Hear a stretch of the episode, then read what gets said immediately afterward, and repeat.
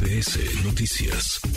A ver, entrevistamos a Jesús Esteva hace algunos días en MBS Noticias y nos explicó, nos explicó que la colocación de barras sobre la estructura de la línea 9 fue resultado de un estudio minucioso en el que intervinieron especialistas en la materia y detalló que esas barras metálicas sí están reforzando la estructura y que sirven también para monitorear si existe un desplazamiento debido a los hundimientos de la zona que implique una intervención mayor, pero de todas maneras la exigencia está para que hagan algo al respecto. Roy Torres, diputado de Movimiento Ciudadano en el Congreso de la Ciudad de México, un placer saludarlo, ¿cómo está? Muchísimas gracias, muy bien, aquí, me gusto saludarte, Juanma, a tu auditorio. ¿Les seguirán insistiendo al metro, a la SOPSE, que haga algo al respecto?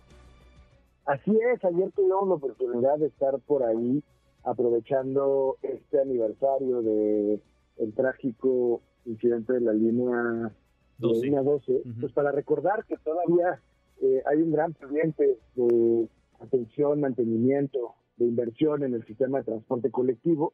Y bueno, pues esta, esta estación de la que ustedes están ahorita reportando, pues es, es una de las más grandes preocupaciones que tenemos ahora, ¿no? ¿Qué es lo que estarán haciendo los diputados de Movimiento Ciudadano en el Congreso?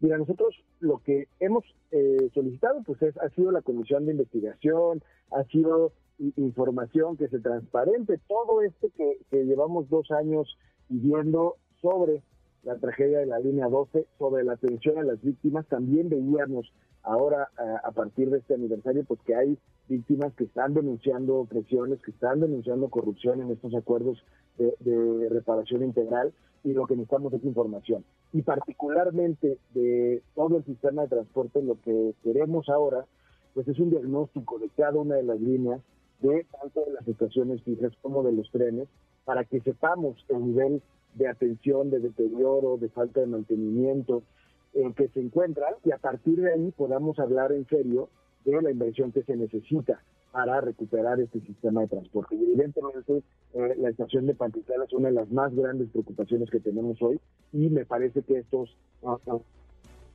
ajustes o pilotes que le, que le pusieron pues solamente demuestra eh, eh, la falta de interés por solucionar a fondo el problema. ¿Se ha tratado de acercar a Guillermo Calderón, al titular del metro, o a Jesús Esteve, el titular de la Secretaría de Obras?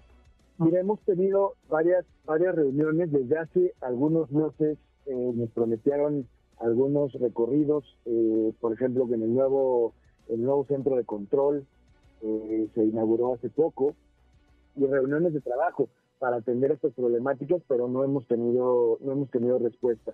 Se había avanzado en el diálogo con la Comisión de Movilidad del Congreso, pero pues ya ahora ahora no lo ya no lo tenemos y pues sí necesitamos eh, tener información puntual, particularmente de estas fallas que nos preocupan mucho y que ponen en riesgo eh, eh, miles y millones de vidas al mes.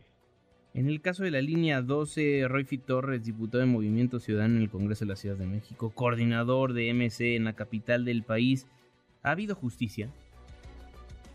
Yo creo que en el tema particularmente de la línea 12, ¿no? Ha habido una gran burocracia, ha habido una gran campaña alrededor de, del gobierno para justificar lo que se está haciendo, pero si hoy estamos eh, con las víctimas, pues no hay justicia. Mientras eh, Florencia Serranía no sea citada a comparecer, mientras esta administración no esté investigada por eh, la falta de mantenimiento, mientras no acepten los peritajes que señalan la culpabilidad también de este gobierno, no va a haber verdaderamente eh, justicia para las víctimas. Pues bueno, entonces van a estar todavía desde el Congreso de la Ciudad de México exhortando, me imagino, que comparezcan tanto el titular del metro como el titular de la Secretaría de Obras y Servicios. Así es, pero lo más importante, Juanma, es que sí necesitamos un diagnóstico real.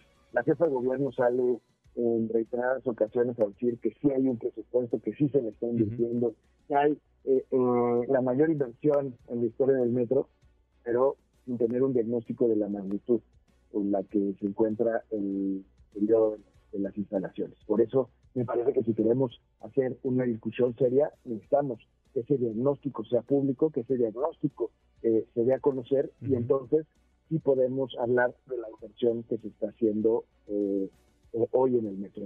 Bien, pues estaremos al pendiente si es que transparentan estos diagnósticos en el gobierno capitalino y esperemos no haya ningún otro accidente en la en las líneas del sistema de transporte colectivo, ¿no?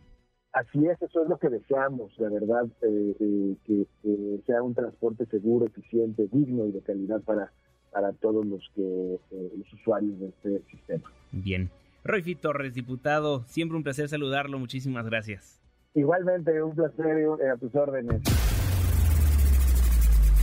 Redes sociales para que siga en contacto: Twitter, Facebook y TikTok. M. López San Martín.